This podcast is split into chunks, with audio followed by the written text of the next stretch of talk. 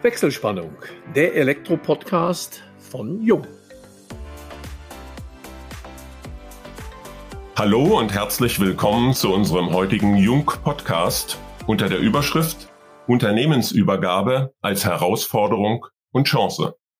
Thomas Schönfelder ist Vertriebs- und Serviceleiter der ZIMA Elektrotechnik und EDV-Systeme in Pieding. Sein Vater, Horst Schönfelder, war vor mehr als zwei Jahren in unserem Podcast zu Gast. Nachdem er sich Ende letzten Jahres aus dem operativen Geschäft zurückgezogen hat, übernimmt sein Sohn sukzessive die Verantwortung.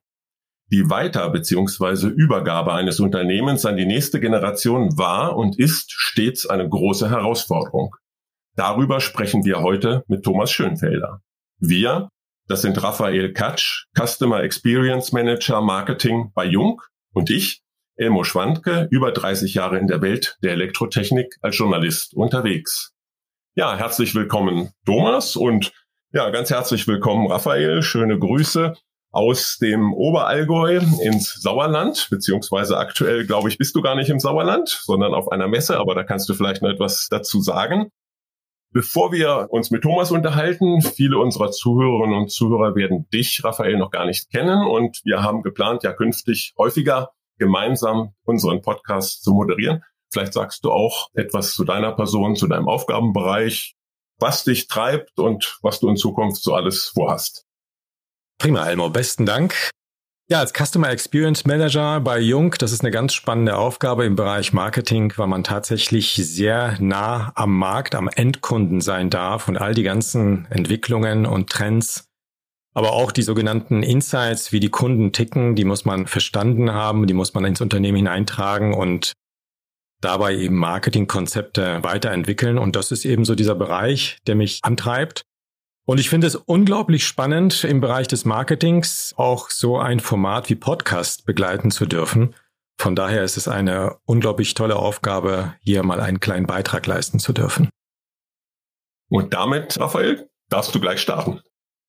Ja, ich hatte jetzt auch als Vorbereitung auf unseren Podcast mir den Podcast vor zwei Jahren von deinem Vater, Thomas, angehört und habe da ganz spannende Geschichten zum Unternehmen, zu seiner Persönlichkeit, auch zu seinen Gedankengängen und zu seinen Herausforderungen, wie er sich auf die neue Aufgabe gestürzt hat, aus einem Elektrofachbetrieb etwas Neues, weiteres zu machen. Er war eigentlich der Zeit voraus, könnte man sagen.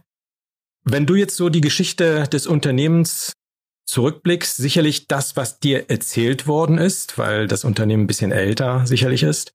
Und das, was du selbst erlebt hast als Geschichte. Was waren so die Eckpunkte? Mein Vater hatte das Ganze 1992 übernommen.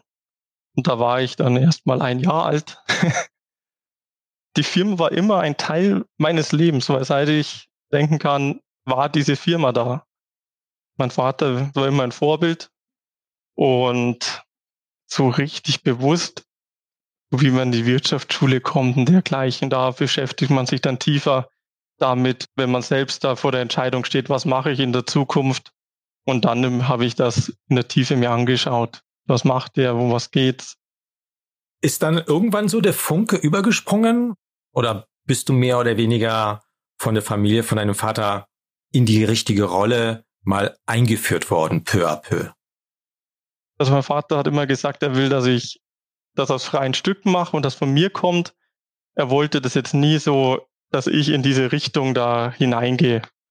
War immer wichtig, dass ich das aus freien Stücken mache und dass ich als eigene Aufgabe das sehe. Und wie hast du deine persönliche Ausbildung dann gestaltet?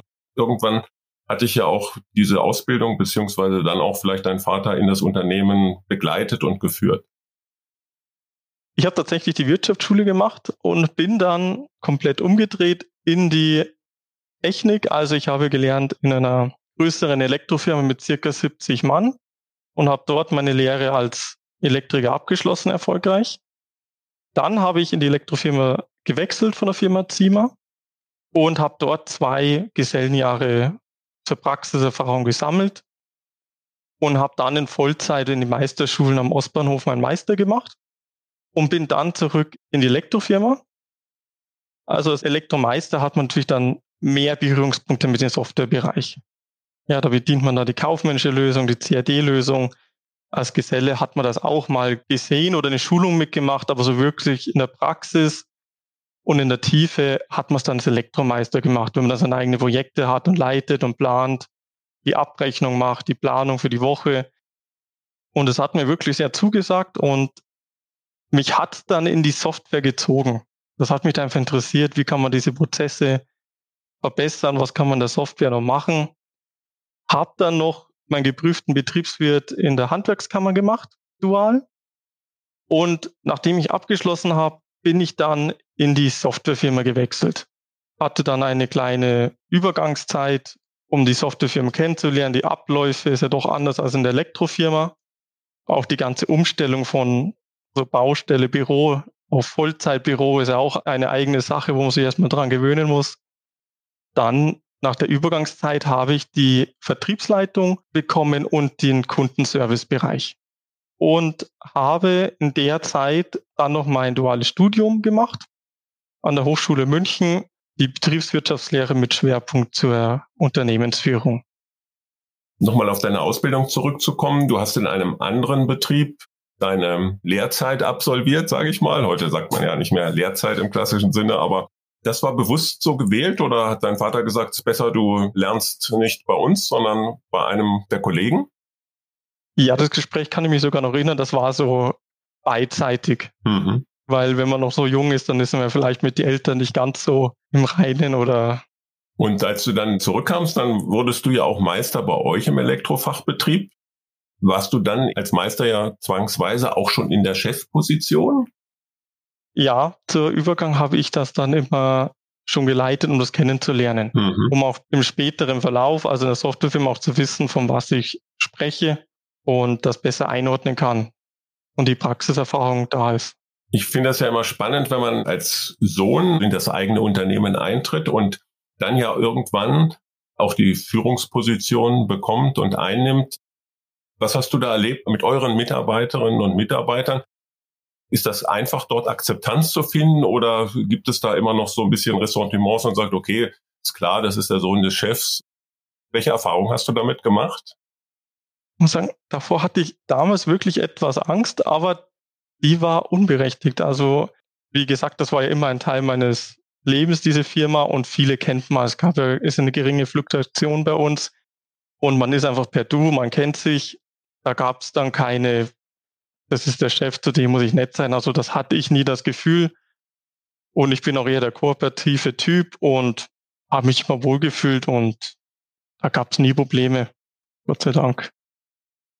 Kann man denn jetzt nach der durchaus noch kurzen Zeit, wo du jetzt das Geschäft übernommen hast, sagen, dass du so deinen persönlichen Stil entwickelt hast oder möchtest du einen persönlichen Stil entwickeln in der Führung des Unternehmens? Hast du so ein Credo? Ich bin ein sehr starker Teamplayer, also ich habe nicht so die Hierarchiestufen, dass ich sage, ich bin jetzt der Chef und du bist nur der Angestellte. Mir ist immer wichtig das Ergebnis. Wir ziehen alle an einen Strang und möchten das Ziel erreichen. Und da darf sich jeder einbringen und mir ist wirklich das Ergebnis wichtig. Daran arbeite ich auch sehr stark, dass da keiner irgendwie durch Hierarchie oder dergleichen sich zurückhält und nicht sein Wissen einbringt ins Unternehmen. Dafür spricht er auch, weil du sagtest, ihr habt eine relativ geringe Fluktuation. Offensichtlich, das ist ja mal ein Zeichen dafür, dass sich die Mitarbeiterinnen und Mitarbeiter bei euch wohlfühlen. Aber vielleicht bevor wir noch auf die Besonderheit eures Unternehmens, Elektrofachbetrieb und Softwarehaus kommen. Könntest du uns vielleicht so ein paar Eckdaten nochmal geben, also Mitarbeiterzahl in den Bereichen, wie ist das Unternehmen aktuell aufgestellt? Also die Softwarefirma ist bei circa 40 Mitarbeitern und die Elektrofirma hat sieben aktive Monteure auf der Baustelle. Sucht ihr aktuell, das ist ja überall das zentrale Thema Fachkräftemangel, oder sagt ihr, okay, das ist jetzt die Größe, die wir brauchen und damit können wir auch in die Zukunft gehen? wir haben Stellen ausgeschrieben, aber dass wir jetzt sagen, wir machen da jetzt in kürzer Zeit den großen Sprung, steht jetzt nicht an, nein. So, die beiden Betriebe, Elektrofachbetrieb und Softwarehaus, hängen ganz eng zusammen. Ja, das sind zwei getrennte Firmen, aber natürlich durch das, der Austausch, der Wissensaustausch und die enge Zusammenarbeit kennt man sich, sage ich mal, ja. Ja, ich habe das auch aus dem Podcast mit deinem Vater so aufgenommen, dass das durchaus ein Novum war, aber auch bis dato auch ein relativ Novum ist, dass diese enge Zusammenführung solcher Kompetenzen, Elektrofachbetrieb, ein Softwarehaus zusammenarbeiten können und auf dem Markt bestehen. Wer profitiert eigentlich bei dieser Konstellation von wem? Das Elektrogeschäft von dem Softwarehaus oder umgekehrt? Ich würde sagen, beidseitig. Also die Elektrofirma kann ihre Prozesse digitalisieren, kann ihre Vorstellungen einbringen für die Praxis und die Softwarefirma trägt den Input, um auch seinen Kunden, den Elektrohandwerk, diese Lösungen bieten zu können. Also es ist ein Geben und Nehmen. Erleichtert diese Konstellation die Kundenbeziehung zum Elektrohandwerk? Das sind ja dann die Kunden für euer Softwarehaus. Macht es das einfacher? Ja, also für die Softwarefirma ist natürlich auch super, wenn man sagt, man hat eine eigene Elektrofirma, die das Programm validiert, die überschaut, ob das auch für die Praxis tauglich ist, das testet vorab, kommt natürlich auch gut bei den Kunden an. Software generell für das Handwerk, es gibt ja verschiedene, viele Lösungen und die gibt es ja auch schon recht lange. Wo siehst du da aktuell und auch künftig so das größte Entwicklungspotenzial? Oder ist man schon jetzt vom Software-Standard auf einem Level, wo es gar nicht mehr so viel Spielraum gibt für Weiterentwicklung und Verbesserung. Ich fange mit dem kaufmännischen Bereich an. Da sehen wir den Bedarf der Workflows, einfach dieser Fachkräftemangel und die ganzen Probleme in der Praxis, was wir auch selbst in der Elektrofirma miterleben und auch bei unseren Kunden miterleben, einfach, dass die Software mehr übernimmt, dass die gewisse Workflows abbildet, Automatisierungen für das Elektrounternehmen durchführt. Vielleicht ein kleines Beispiel wäre, der Monteur hat seine Stunden am Ende der Woche nicht abgegeben und das Programm schickt den Monteur eine Erinnerung oder eine E-Mail. Das passiert vollautomatisch dann, ja? Genau. Das ist einfach so ein kleines Thema, aber schon allein die Bürokraft muss nicht mehr hinterherrennen. Keiner muss mehr aktiv werden und die Monteur dann anrufen und sagen, die fehlen Stunden, sondern das macht die Software. Einfach diese Workflows und Automatisierungen, dass die Software das mehr übernimmt und auch das Controlling. Dass einfach das Unternehmen, das Elektrounternehmen weiter entlastet wird. Gibt es da so eine prozentuale Größenordnung, um wie viel Prozent Software ja das Arbeitsvolumen letztendlich verkleinern kann? Oh, das ist schwer zu sagen. Es kommt immer auf den Stand drauf an, wo das Unternehmen derzeit ist. Also im mobilen Bereich, sagen wir, gibt es ja auch verschiedene Webinarfonds, wo wir von 70 Prozent reden. Wenn einer noch komplett mit Papier und dergleichen Stunden schreibt und die eintippen muss im Büro, man auf die mobile Lösungen umstellt.